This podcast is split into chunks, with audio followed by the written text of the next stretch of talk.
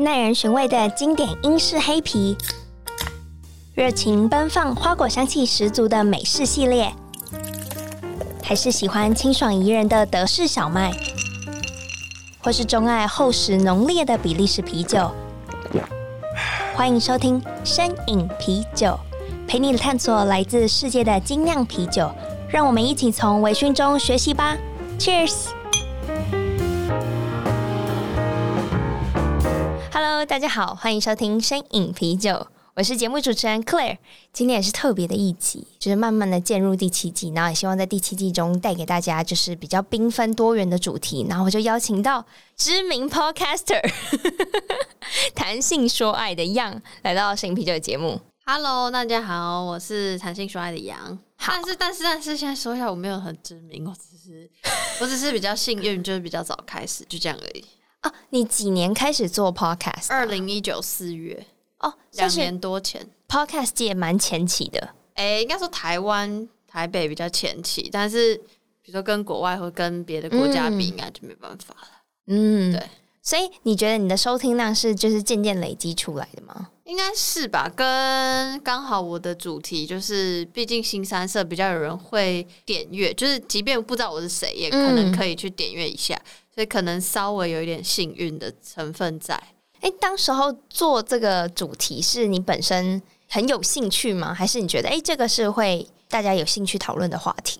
我觉得不会是。一开始就是这么觉得哦，我有兴趣，是因为一开始想要做 podcast，是因为我很喜欢看 YouTube，然后我是重度 YouTube 的使用者，就是观看者应该这样讲。我应该在一四年或一五年就开始狂看，那时候台湾还没有什么有名的或百万订阅的 YouTuber，嗯，所以看都是国外的。然后国外毕竟已经很久了嘛，所以他们都就像是现在。大家所知的 YouTuber，然后都有自己的品牌啊，然后也会有自己的 Podcast 节目。嗯，所以那时候那些已经有名的我们家 YouTuber KOL 的话，他们有的自己的 Podcast 节目就是自己闲聊，因为他们不管聊什么都有人听。所以那时候我就想说，我也想要自己闲聊，就当做是给自己的记录。然后后来我找我的好朋友呃一起，因为我想说我。虽然我有双主修广电，但是我在课程选修上我并没有修到很多广播的课程。Oh. 然后我就找我当时在我们大学的广播电台实习的朋友，想说一起，因为我那时候就觉得就是类似的概念。OK OK。然后反正后来他很了解我，所以他觉得如果我没有特定一个主题，我们就闲聊的话，我们可能就会不了了之。嗯，可能 maybe 也是对的。然后后来。会变成锁定性的话题是有两件事情。第一件事情是，呃，这个朋友是一个男同志朋友，然后我有发现或意识到，就是我可以跟他或跟我其他男同志朋友。稍微聊一点性，也没有像现在就可以很大方的聊，可是稍微聊一点，可是我完全没有办法跟我的同性朋友、跟我的女性朋友聊这件事情。嗯，那我觉得诶、欸，这有点怪，但我想要 figure out 什么事，这是第一个点。那第二个点就是，刚好当时好像我刚开始订阅 Netflix，我不确定是不是那时候 Netflix 刚好进来，或是已经进来一阵子。Anyways，我就刚好开始疯狂投入看 Netflix，然后那时候就在 Netflix 上。好巧不巧，刚好看了除了很有名的《性爱自修室》第一季之外，然后还有很多纪录片是跟性或者情欲有关的，嗯、所以我就觉得哎、欸，越看越有趣。然后因为你看了一个，就会连接很多，他就推荐你很多个，然后又会去 YouTube 搜寻，我就发现哎、欸，觉得这个好像蛮有趣的，说不定可以作为主题，所以就误打误撞，性或情欲就变成我的节目主题了，这样子。哇这真的是一个脉络，是有就是有根可循的，而不是一个就是哎觉得有趣，那我们来做这个话题也是可以这样。只是我后应该说我我本来也以为是这样，只是我因为太多人问我这一题，所以我后来 figure out 觉得哦原来是有脉络可循的。好，我知道听众们可能很想听关于情欲这部分的内容，不过我们就先缓缓。我想要先问你，这样会不会有点太浪漫？就是在有性之前，应该会先有爱吧？所以你定义的爱是怎么样的形状？哇，等一下，我我先回那个回答。前面那个有性之前会不会有爱？我以前就是 我还要，我以前就相 相对纯情一点，即便现在我也是 somehow 认同，但是我觉得就算没有爱的性，就是我也觉得哦合情合理，所以我现在就觉得 OK，我知道世界上有各种不同的情欲选择，所以这是一个不一定的事情，就不是说有性之前一定有爱这样。然后第二件事情是你问我说什么是爱的形状，我那时候仿刚看到这题，我想要回答的不是形状，我想要用一个比喻。好，就我觉得硬要讲一个东西去比喻爱的话，我觉得它像水，就是它没有形状，就它到什么容器里，它就会是那个形状，嗯、所以它会去 feeling 不同的状态。那个状态可能是跟你自己有关，跟你互动的对象有关，嗯、然后不一定是人，就可能是那个爱，也可能是。各种的，就是比如说对于未来、对于工作、对于就一切，所以我觉得爱整个是 overall。你问我，如果你只单纯问我说爱的形状是什么，我觉得说，我觉得它没有形状，我觉得它像水那样子啊。我觉得这个答案我买单。对啦，爱确实就是看你跟的人，或者是当时候的情境，然后拥有不一样的就是感受，所以你也可能会形塑自己成为不一样的人。而且我告诉你，水很棒，因为水就有不同形态，它搞不好会变成气体，它会蒸发，它会不断循环。所以我觉得有时候，有时候爱就是会突然消失不见，然后你就很难过，类似这种，就是你知道，你就是捉摸不定，水就捉摸不定。好，那接着我们就是要缓缓的步入，就是你的正题，应该也是你平常就是聊的主题。嗯，对于你来讲呢，你觉得幸福有标准吗？我说的幸福是啊，sex 的幸。幸福有没有标准？我觉得，当然，overall 来说，没有一个统一的标准是符合所有大众，嗯，所有人。当假设单位是个体，以我来说，有没有一个属于我的标准？我觉得是有的，但是这个标准也因为我的年龄、经历，然后一直在改变。就其实又有又有点类似像水，就是我觉得那个标准会一直在变。可是每一个当下，我都有一个我想要有的样子。就比如说现在，好，我当下好了，这个当下，这个当下，那就是有，那就是这个当下，我可能希望我的性长怎么样子，然后有什么样的情感在，巴拉巴拉这样，你可以具体吗？哦，你你想要问我的是，所以此时此刻的我希望我的幸福长什么样子？对对对，Oh my god！我觉得，因为我现在就是要三十岁的年纪，然后真的是很年轻，是吗？我我冒一个问号，但总之就是。我的心情是会很想要再去探索不同的性的样态，因为毕竟我访问很多人嘛，或者我看很多东西，所以我大概知道说，哇，原来好多我还没有尝试。但又同时，我觉得到了一定年纪就会比较懒惰，所以。又三炮有点比以往那种追求刺激之外，更需要安全感跟稳定感。嗯，所以我觉得最理想的属于此时此刻我现在的幸福，应该是希望找到一个可以给我安全感的人，又可以陪我去探索刺激。所以现在是没有这个人的？当然没有啊！什么？很难找哎、欸！我以为就是可能来宾之中 没有了，嗯，是没有，是还没有。好，那我。我们讲回，不要讲你个人好了。可能你接触到非常多来宾，那在谈性说爱的，就是这个节目当中，你觉得你有没有内化什么东西，是你曾经觉得你不认同的观念，可是因为节目的关系，你慢慢的可能可以接受，或是开始可以更 open minded。因为我本来就是比较。什么都好的人，所以我比较不会说，我本来不认同，应该说我本来不知道，但后来知道很多事情，比如说或本来误会，然后后来就觉得哦，原来是这样。可是那个误会也不见得是说反对这件事情。嗯，比如说很早期我还没有做节目之前，就有听过开放式关系这个名字。嗯，在那个。时候我知道是因为那个脸书的情感状态，以前大家很爱突然改成 开放式关系，嗯、然后我以为就是那就是一个流行或社群用语，就我根本不知道那什么意思，我就觉得就是想要给大家一个暧昧不明的感觉，但事实上它有更深的意涵跟实践的逻辑这样子，所以呃也是在做节目这两年才深入去了解。比如说，到底什么是开放式关系？开放式关系需要有什么样的背后的能力？嗯，然后他也会遇到什么样的困难？然后他遭受社会的污名是什么？就是我觉得我一开始没有到反对任何东西，我只是哦知道了原来有更多很深的层面，就不只是比如说开放式关系可能是情感面或情欲面。那单纯指情欲面的话，我也有因为节目所以得知很多不同的。像刚讲的情欲选择，我你都讲的就是非常的暧昧，我好想要知道，就是你说有哪些？对啊，哪些选择？比如说开放式关系是我最近也开始接收到，然后可能有认同，我不认同，可是我尊重。然后，可是、嗯、那性的选择呢？性的选择有些可能就是，比如说我在做节目前，大家就知道，比如说多批这种，我本来就知道。哦、然后，那我也没有觉得不好，就我单纯就是你们还放就还放，我，我只是我个人还不敢尝试。嗯，然后可能我做节目才知道说，Oh my God，原来有这种事，可能就是那个大家俗称可能讲说绿帽癖，就我喜欢看我的伴侣跟别人呃、哦、发生行为，嗯、类似这种。那这种可能就是我真的是因为做节目才。哦、oh，Oh my God，有这样子，你不知道很多就是 A 片里面会演这个剧情吗？我是做节目才认真开始喜欢看 A 片，不然我以前就觉得好无聊。就到底有什么好看的原因，是因为我以前还没有做节目以前，我都看主流 A 片，就 Pornhub 什么那些，然后就觉得不知道输入关键词要干嘛，就要输什么，所以都会变成比较是。For 男性视角，所以就有时候就觉得到底在干嘛？可是因为后来才接触很多不同的，就是打开了你的视野。请问一下，女生要搜寻什么关键字？当然，关键字是看你喜欢什么。可是我就是喜欢一些女导演的拍的片子，比如说我看那个女导演叫 Erica Luss，然后我觉得我喜欢是有点像艺术片，就是不要太不要太呃不要太直白，对对对对，对，对，但是又不能像。日本，日本我就觉得太长，要睡着。对，就是反正就是我做节目之后才愿意花时间去看，然后我花时间去看了之后，才慢慢找到，比如说我自己喜欢的关键字是什么哦，才会找到自己的乐趣。其实非常多听众可能都比我厉害或者比较老司机，但我认为我没有要教导大家什么，哦、因为我真的就是。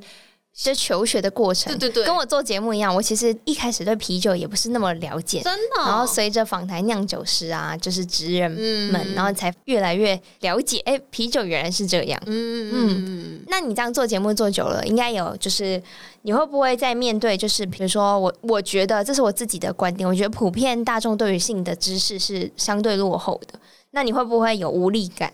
可是我觉得这真的很一体两面诶，就是。我我反而觉得我自己才是那个落后的，就是因为刚刚不是说，就是说，哎、嗯，大家不知道什么事。可我觉得我一直都是在学习的状态，所以我不会有那种我的无力，不是因为说哦大家不知道，而是因为知道的更多，所以你有点像越跨出舒适圈。那跨出舒适圈，它就有它的一体两面，就是你一边发现哇这个世界好棒好有趣，那另外一边发现。世界海上还是有一些恶意存在，就是它不是说都是不好的或都是好的，但就是同时接收到好跟坏。嗯，来来来，我们喝一下。对，好，我也很怕录完我还没喝完呢。我来宾我发现就是大家来宾普遍就是会顾着讲话忘记饮酒，不是因为这可以喝很久吧？一瓶，一瓶没有一瓶对我来讲就是二十分钟，应该一定要喝完。好，现在压压力很大，好逼人的节目 没有啦。这是我特别挑选，就是我觉得我们午后就是我们一起就是共享这个时光，然后我喝着咖啡，我也希望你有个像咖啡一样的酒，然后陪着你。谢谢。那你访谈过这么多就是关于性爱的话题，有没有哪个片刻是让你觉得哎、欸，你还蛮开心自己是身在其中？你的身在其中是说，就是有机会可以访问的意思。有机会，对对，有没有来宾超多？没像我今天也觉得很有，不要这样子讲，这种客套话。没有是真的啊，因为我的节目其实我觉得是比较偏认真，然后讲究。哎、欸，等一下，我的节目也很认真。哎、欸，可是你是认真讲性啊，这个是通常你讲一讲会有一个哎领悟叮的一个时刻啊，我懂你的意思。那。嗯，真的哎，那我很对不起，那我真的比较幸运，因为因为我不知道酒跟自己的关系啦，但也许可以延伸。我只是现在我还想不到，只是因为性或情欲跟自己的关系就会比较深刻，啊、所以我很常会有天呐天呐。对对对对，我在我觉得每一集的话有点夸张了，毕竟最近有点那个瓶颈，但是 但是我觉得就是应该前期在头一年真的是几乎每一集我都觉得 Oh my God Oh my God，就是我每一集都在。就像刚刚讲的学习吸收，然后如果要特别举例哪几集的话，第一个可能就是我刚刚说的开放式关系嘛，就是我访问了实践者，就会发现他面对比如说一般情感会有的那些嫉妒心，然后沟通上怎么处理，就觉得哇，真的是一个超级无敌厉害的人，就是那些东西是很困难，就是你光一对。一封闭式关系就已经沟通上就很困难了，对，然后更何况是这么多人，还要同时跟两三个伴侣一起沟通的话。对，所以这个是我觉得很酷。然后后来也再去看很多相关的书籍或者影片，嗯，就觉得这真的是你自己做不到。我觉得应该说，它的概念是不管对你是不是实践开放式关系的人，都会有帮助的。就你怎么看待情感这件事情，嗯、对它其实有很深的可以研究或探讨的东西。对，我能明白。嗯，这是其中一个。然后另外一个可能是节目初期有访问那个，因为润南的关系，润南就是一个算是情欲圈的 KOL 吧。嗯、但然后他就认识很多人，很多组织，所以那时候人超级无敌好的介绍给我守天使这个。算倡议团体守天使，对，然后守天使简单来说就是现在因为疫情关系跟人手不足等等，所以就暂停实际的面对面的运作，但他们还是有在线上发文啊，做倡议。嗯、那他们就是一个团体，就是可以提供生长者。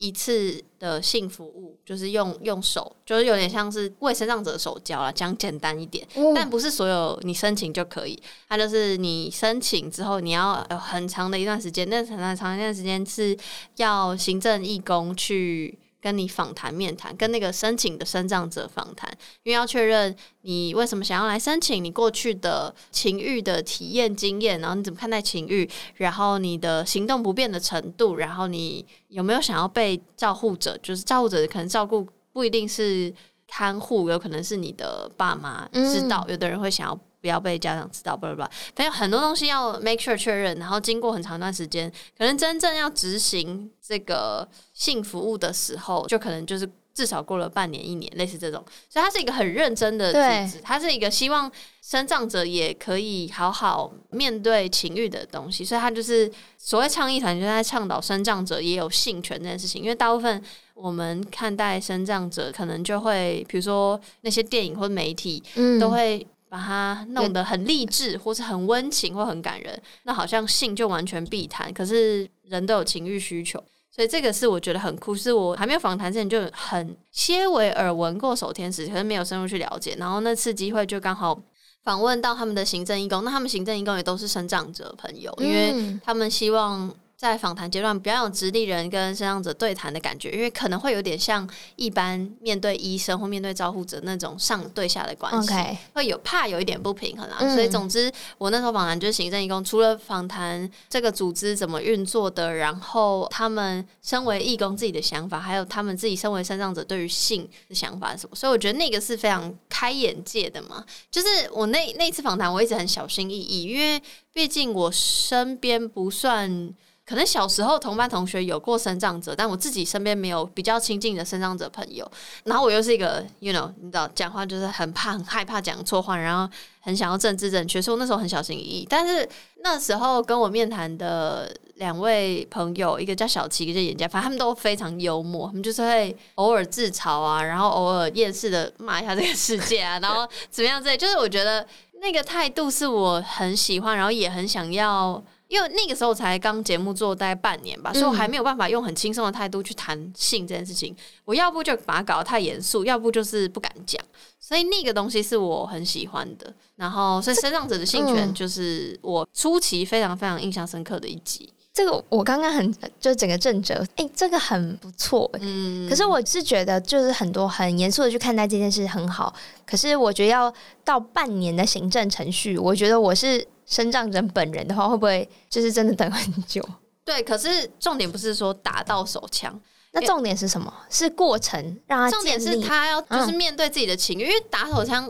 好，说老实话，就是打手枪是一个很表面的说法，嗯、有时候只是有些身障者朋友他完全没有办法摸自己其他身体部位，哦、所以所谓的那个服务也不见得真的是要打到手枪，就只是可能就是他要探索自己的身体，因为我们可以自探索自己的身体，只是看我们要不要。那他们可能想要，但他们没有办法，所以是有比较像是一种协助，所以重点不在于有没有达到。ending，而是就是过程中他有机会可以探索自己的身体，而且他要帮助他去理解他怎么面对他自己的身体，以及面对自己的情欲还有情感，就是这是更深层的。所以，所以可以理解为什么要花那么久的时间，因为很怕申请者只是觉得说，反正你就赶快帮我弄一弄。反正我也不想了解，我就是很怕大家会，因为这样就变成、oh. 这样变成是服务团体，可他们是倡议团体，他们只是借由这个东西是一个手段，然后重点在于希望社会大众跟政府可以意识到生障者的性权这件事情。嗯，对，我同意。哇，我也是，就是学到了，学到了，没有想到会在就是 这里 对对对，然后你跟我说这个。虽然我我可能本身是没有办法就是参与其中或是了解更详，可是我觉得可以把这个资讯传递给就是我的听众，我觉得也是一件很好的事情。嗯、大家可以去搜寻守天使，应该是官网都还有，就是不管是我刚刚可能没有讲到，信义工的话是直立人，嗯、但是呃行政义工是生长者，然后。哦是哦，对，就是帮忙做，比如说打手枪或任何其他探索服务的是是指定人。OK OK。然后呃，官网上有不管是信义工或是行政义工或是申请者的一些心得分享，嗯，可以上去看看。对对对对，好。那还有另外一集，我觉得也很印象深刻，是那个 BDSM 的那一集。然后 BDSM 是请我自己觉得应该是圈子里的前辈吧，就可能在 BDSM 圈里十几年了。请问一下，什么是 BDSM？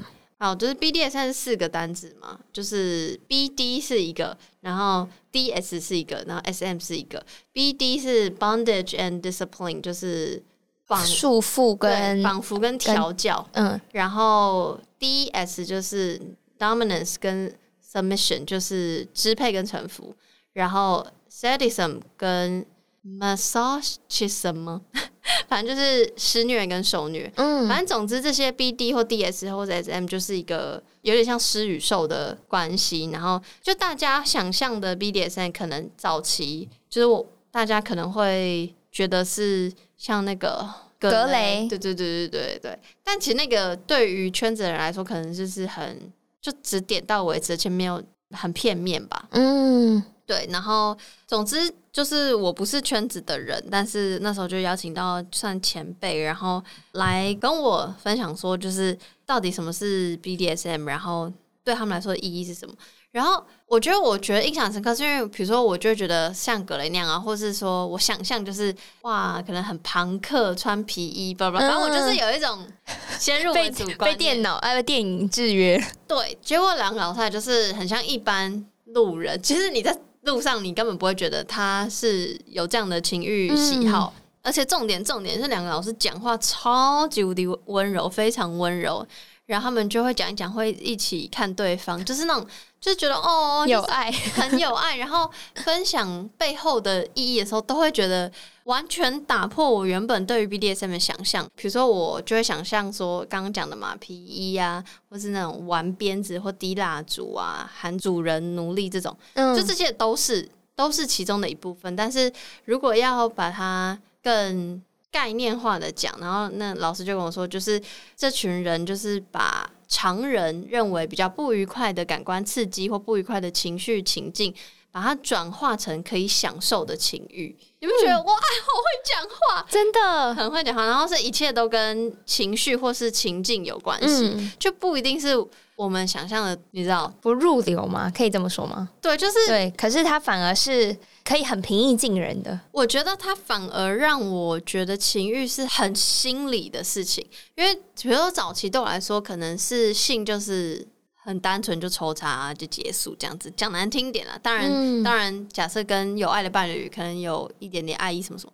但我的意思是，我会把它想象很单纯，但是感觉，嗯、呃，两位老师都非常温柔，然后感受这两个字跟这件事情很重要，嗯、就是你把很多刺激或体验。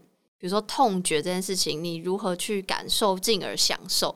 就这件事情是我很少在这我还没会跟早期的情欲体验中，就是我没有办法想象这件事情。以前就是等于以前我可能就觉得它它就是一个有公式化的，嗯，但是现在就会觉得好像每一个小东西我都可以去感受，会不会它对我来说有不同的情绪？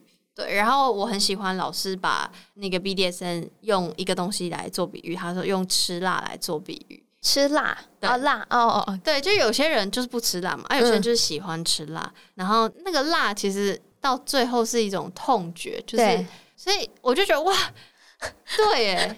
就是你知道吗？然后我好像问他类似说，就是这个文化怎么形成？然后老师有点类似讲说，我现在讲的有点不是很全面啦，对不起，因为已经可能将近。有机会可以进去你的节目收听那一。对，然后就是反正老师类似说，就是你不会说 OK，我们现在一群人，我们来研究如何吃辣，不会。你就是一开始吃到一点辣，然后觉得不错，然后慢慢尝试吃吃吃，然后逐渐就会有几个吃辣的同好，那你们就会聚在一起，嗯、然后就逐渐形成了，就会有社群文化，然后就会慢慢形成那个东西。嗯、就是我那时候听到，我就觉得 鸡皮疙瘩，就是我觉得他们那么温柔的原因是他们。很能感受自己，然后也可以理解或是体会对方的感受，嗯，对。然后我把觉得这件事情其实可以放诸情欲以外，但你放到情欲里面去想，我就觉得哦，我那整场我仿了两个小时，我真的是全身鸡皮疙瘩到不行这样子。其实我觉得你听完以后是觉得很暖呢，是不是？对，而且。更奇妙的是，我就是因为，反正就是因为节目的关系，我就陆陆续续认识了一些有在玩 BDSM 的朋友，嗯，然后他们都是完全不是我想象的，就是要很呛辣型，完全不是，嗯、他们都是超级无敌温柔的人，然后我就哦，反正 anyways，突然很感慨，那对，反正我就觉得他们很感人，嗯，好，反正如果想要听更多就是有关于 BDSM 的内容，到那个谈性说爱里面都。可以听得到吧？可以，可以，就部分几集啦。我我也没有做的很详尽，我只是觉得，总而言之，像从刚刚讲的那个开放式关系到生长者的性权到 BDSM，还有其他很多。嗯，我觉得对我来说开眼界的地方，就是我过去可能不知道，或是有某样的预先设想的脚本。那后来都一一被打破了，或是扩增了。然后我觉得这个东西对我来说是好的，就我知道有更多选择。所以即便我不做这样的选择，但是我知道我是有这样的自由可以去选择的。哇，真的很感人。这个这结尾我我买单可以。真的，我没有想到性是一件这么有这么开放的选项。我我也是做节目才知道，然后我就慢慢往那个方向走了。就我的节目形态有点往那个。这个方向走，嗯，我觉得这是一个很正面的，就是应该有更多人可以，就是需要知道这方面的资讯嘛，这样他才能有更多的选项。我当然会希望他知道。但我也没有办法逼迫大家来听。但如果可以的话，不一定要用听的，就是可能多跟朋友聊。我觉得就知道越多，就算你不选择，我觉得对我来说，我想象都会是好的事情。那因为我们节目是叫声饮啤酒，那我就是不得不跟你聊了。请问一下，你平常有小酌的兴趣吗？平常会小喝，呃，我其实是很喜欢喝酒，但虽然爱喝酒，可是我觉得我应该更爱的是跟朋友聚会的这个概念。嗯、所以跟朋友聚会去酒吧就会点调酒什么，就比较不会点啤酒。那你的调酒选项有吗？现在可以，我，我跟你讲，我就很故意，我都会直接跟那个调酒师说，我要偏酸的，然后基酒要 Vodka。哦，这是你的你喜欢的一个，对，哎，我觉得跟我有点像。我也是，我喜欢那个酒感不要太重，就是那个酒精的那个风味不要太明显。可是同时你又可以喝得到你想要的那个感官，可能有时候是甜，有时候是酸。可我基本上都是选酸，就有点像 Vodka Lime 的感觉。嗯，没错没错。那你有就是会常常走跳台北市或是其他地区的酒吧吗？我就很想要，但我经济能力不行。就像刚刚说的，就是我觉得我喜欢喝酒，有点类似是，就是喜欢跟朋友聚会，因为跟朋友聚会，我就愿意花这个钱。可我自己我不会，嗯、但我通常比如说看日剧或看什么美剧，我就会幻想一个人去酒吧，在吧台，然后就跟 bartender 聊天，或者是就有人坐在旁边，然后突然聊起来，就我很向往那种情境。但是我很少一个人去，因为我一个人我就不会花这笔钱。哦，对好吧，所以是有经济考量，因为我是个人会这样子做的。好酷，因为这样才会认识不一样的人。是是是是是这样，我就是幻想这样，但是我就是迟迟还没有做这件事情。好，那既然你的节目叫谈性说爱，那不然你来跟我分享你最喜欢的，比如说三本或者三个剧或者三部电影。如果是剧的话，就是最不意外的就是《性爱自修室》嘛。就真的很好看，它既幽默，每一集都有丰富的教育性，而且那个教育性不只是性的，还有情感的，然后最终走向的是沟通，所以我觉得那这真的就是超级无敌值得所有年龄层，即便他还没有成年，我觉得都很适合。哎、欸，主角都是高中生啊，所以所以本来就是适合未成年的朋友。你要去限制一个未成年人不去探索他的情欲，我觉得不可能。嗯，所以我觉得这是适合所有人看的。然后我觉得这个不确定有没有跟情欲有有关系，但我很喜欢一部英国的剧，叫做《Fleabag》。Fleabag，他就在讲一个女生，然后到处跟别人上床，然后终极原因是她跟她的好朋友发生了一些事情，然后她觉得因为不能暴雷，但总之她发生了一些事情，然后她一直觉得生活很空虚，她只有在做爱的时候可以感受到他跟这个世界跟自己的身体有连接，他可以控制自己的身体。嗯、那后续谈论到很多，身为女性，就她。